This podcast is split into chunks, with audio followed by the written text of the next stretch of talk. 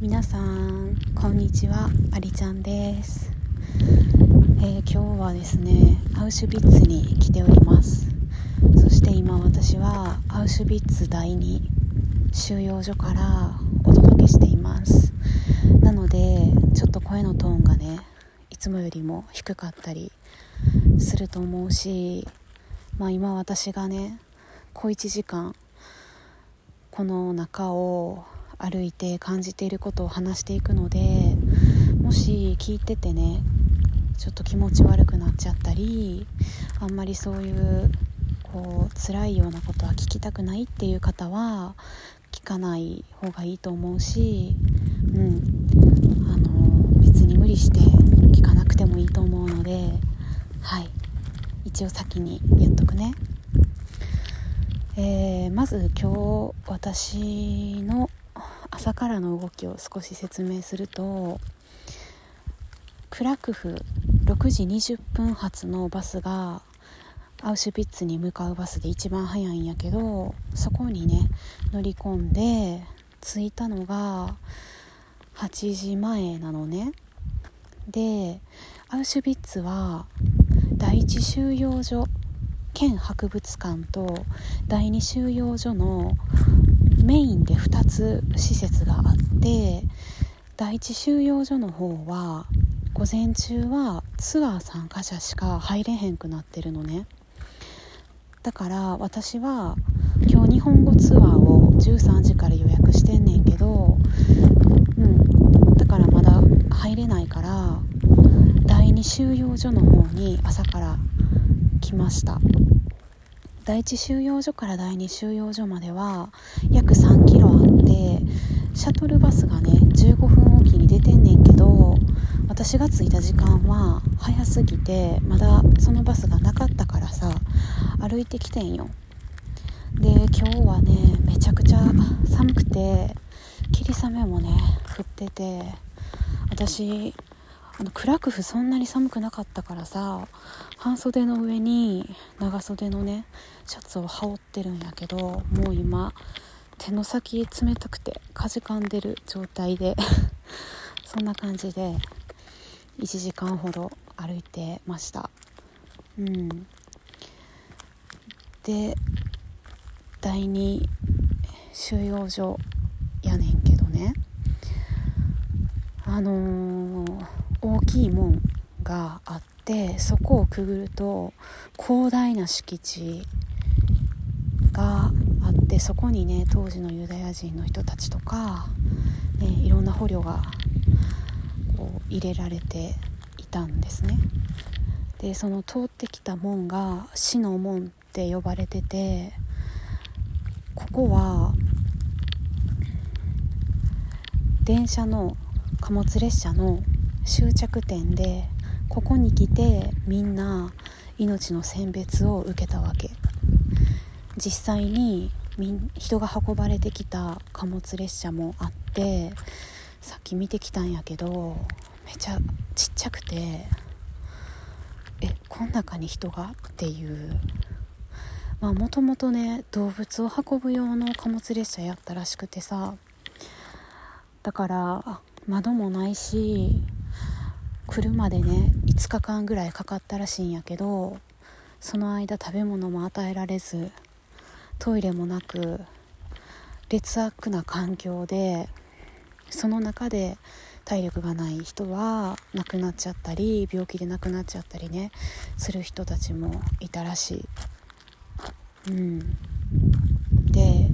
その貨物列車がやっと着いて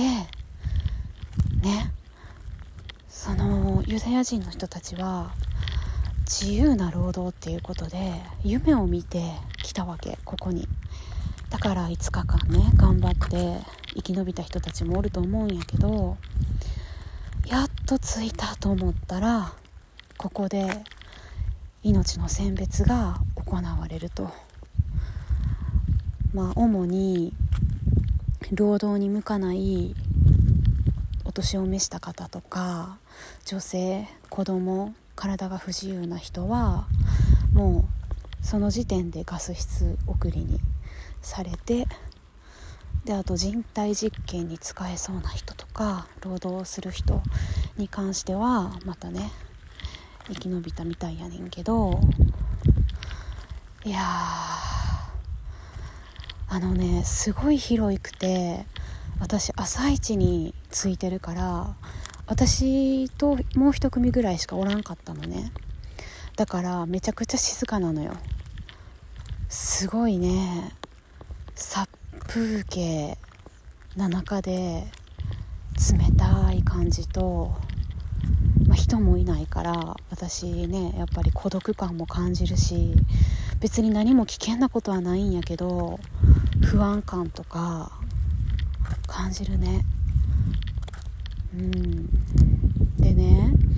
当時の鉄線が残っててその鉄線は逃げないように張り巡らされてるんやけれども当時はここに電気が通ってて電線やったらしいのね。でもうもはやその労働が嫌な人もうこんな人生送りたくないっていう人はもうその電線に飛び込んで自ら自殺をね図る人もいたみたいなんやけどもなんかそんな中にね囲まれてると辛くなってくるね。うん。でこう今一番感じてることが私さ英語そんなにできへんから何かねガイドとか看板みたいなものが立ってると Google 翻訳 Google レンズを使って翻訳をするんやけどもこんなにも翻訳したくないって思ったの初めてかも。翻訳しても残酷な言葉しか書かれてないから、うん、例えばこの道で死の選別が行われて2列に並んでましたとかね。あこの私が立ってるところでみんな待ってて並ばされて選別されたんやって。そういうのがリアルに感じられるからこう痛々しくなってくるしどうしようもない気持ちになる。うん。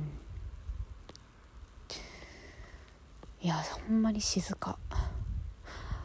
あのここに来るまで5分前ぐらいのところにはね H&M とかが入ってるようなショッピングセンターがあったんやけどこの第二収容所はまあ敷地が広いのもあって周りに特に何か物が物音がしたり人の声がするところってないからいやなんか当時当時こんな感じやったんやろうなって容易に想像できるような雰囲気があるしさっき当時のね人たちが入れられていた住居も見たんやけどもうね入った瞬間に重々しい空気がぐわーっと流れててで木で作られた2段ベッドみたいなんが大きいのがあるんやけど実際そこにはね馬が51頭入る予定やったのが人が450人詰められてたみたいで、はあ、ここでここでぎゅうぎゅうに寝るわけっていうくらいなんか人が住むところではない感じやし当時きっと臭かったんやろうなとかここで病気も蔓延してたんやろうなとかねいろんな想像ができてしまうような感じでそれが何棟もあってあの全部回りきれないぐらい広いから全部は回らんかったけどうん。いやーなんかさクラクフからねここのアウシュビッツに来て多分気温がドーンと下がっててだから私クラクフ今日朝歩いてた時はそんなに寒さ感じんかってんけどこっちに来てめちゃくちゃ寒くてあの調べたらねここは夏は37度冬はマイナス20度になるって書いてあったのね。だからこの住居の中でねまあ、労働も含めてマイナス20度の中でって。しかも十分な食べ物も与えられず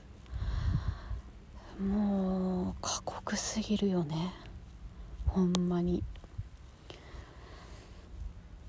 あの私さ YouTube でねいろいろアウシュビッツの見てきたんやけど、まあ、生き残った人がね言ってたのが男の子その子は若かったみたいやねんけど当時。あのお医者さんにね何か見てもらった時にそのお医者さんがねいい人やってとにかく生き残りたいのなら動くなと。もうあのカロリーを無駄に消費させるなと言われたらしいのね。だからその人は労働が終わって寝床に行ったらもうもう1ミリたりとも動かないようにしてたらしいのよ、まあ、そうなるやろなって。こんなにね今でも多分今日中何度やけど寒いのにこれがマイナス20度とかね。そんな中で労働させてて食べるものもなくてってさそりゃそうなるわなって、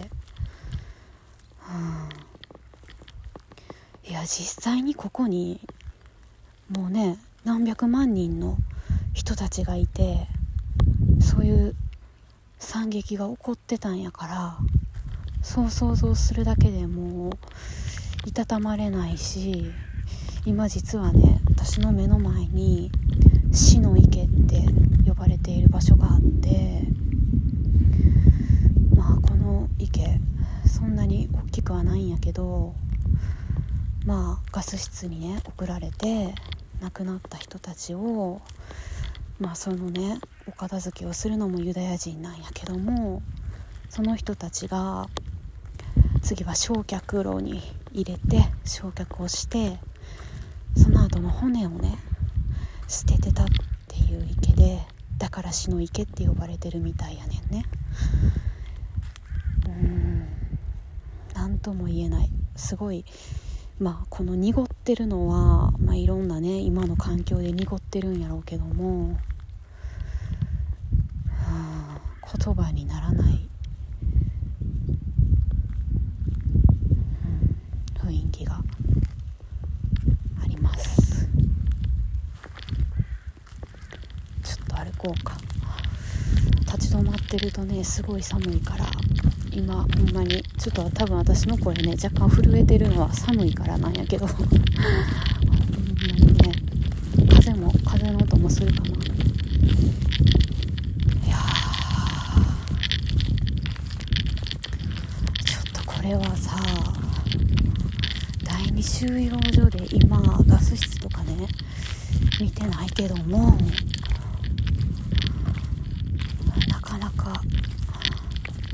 なかなかショックがあるよね。でねこの第二収容所建物が残ってるところもあるんやけど結構ねほとんど壊されててもう煙突しか残ってなかったりするんよ。でなんで壊されてるかって言ったらナチスがねここの存在を何してたかとかを隠すために壊したらしいんよ。ねそのね壊した後とかも何て言うんやろうな悲しみにあふれてる。うん。なんかそのここでも亡くなってった人たちの無念とか辛さみたいなのがね風景として伝わってきて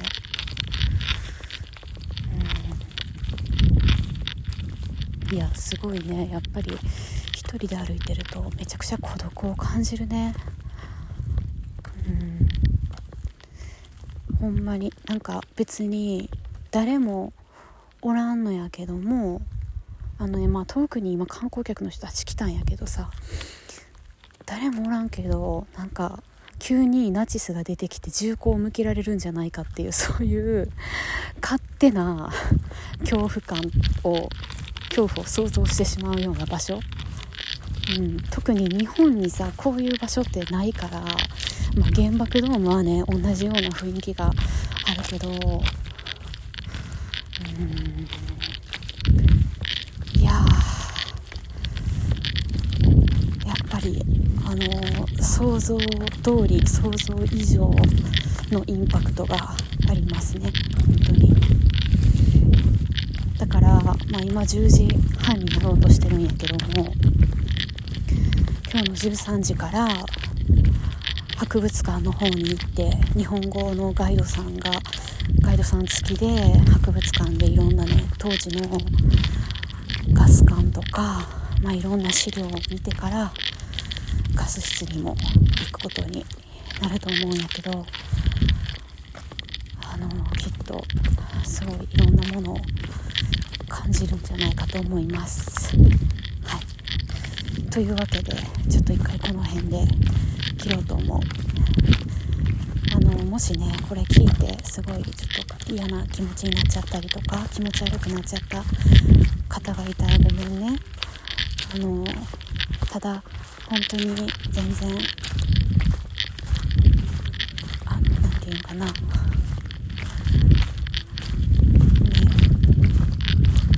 ちょっと分からへんなんて言っていいか分からへんけど、うんまあ、これがね、まあ、現実過去のものではあるけど過去のものではあるけどもあの実際今ねロシア・ウクライナ戦争が起こってるわけやから全くこう他人事として私は捉えられないのね、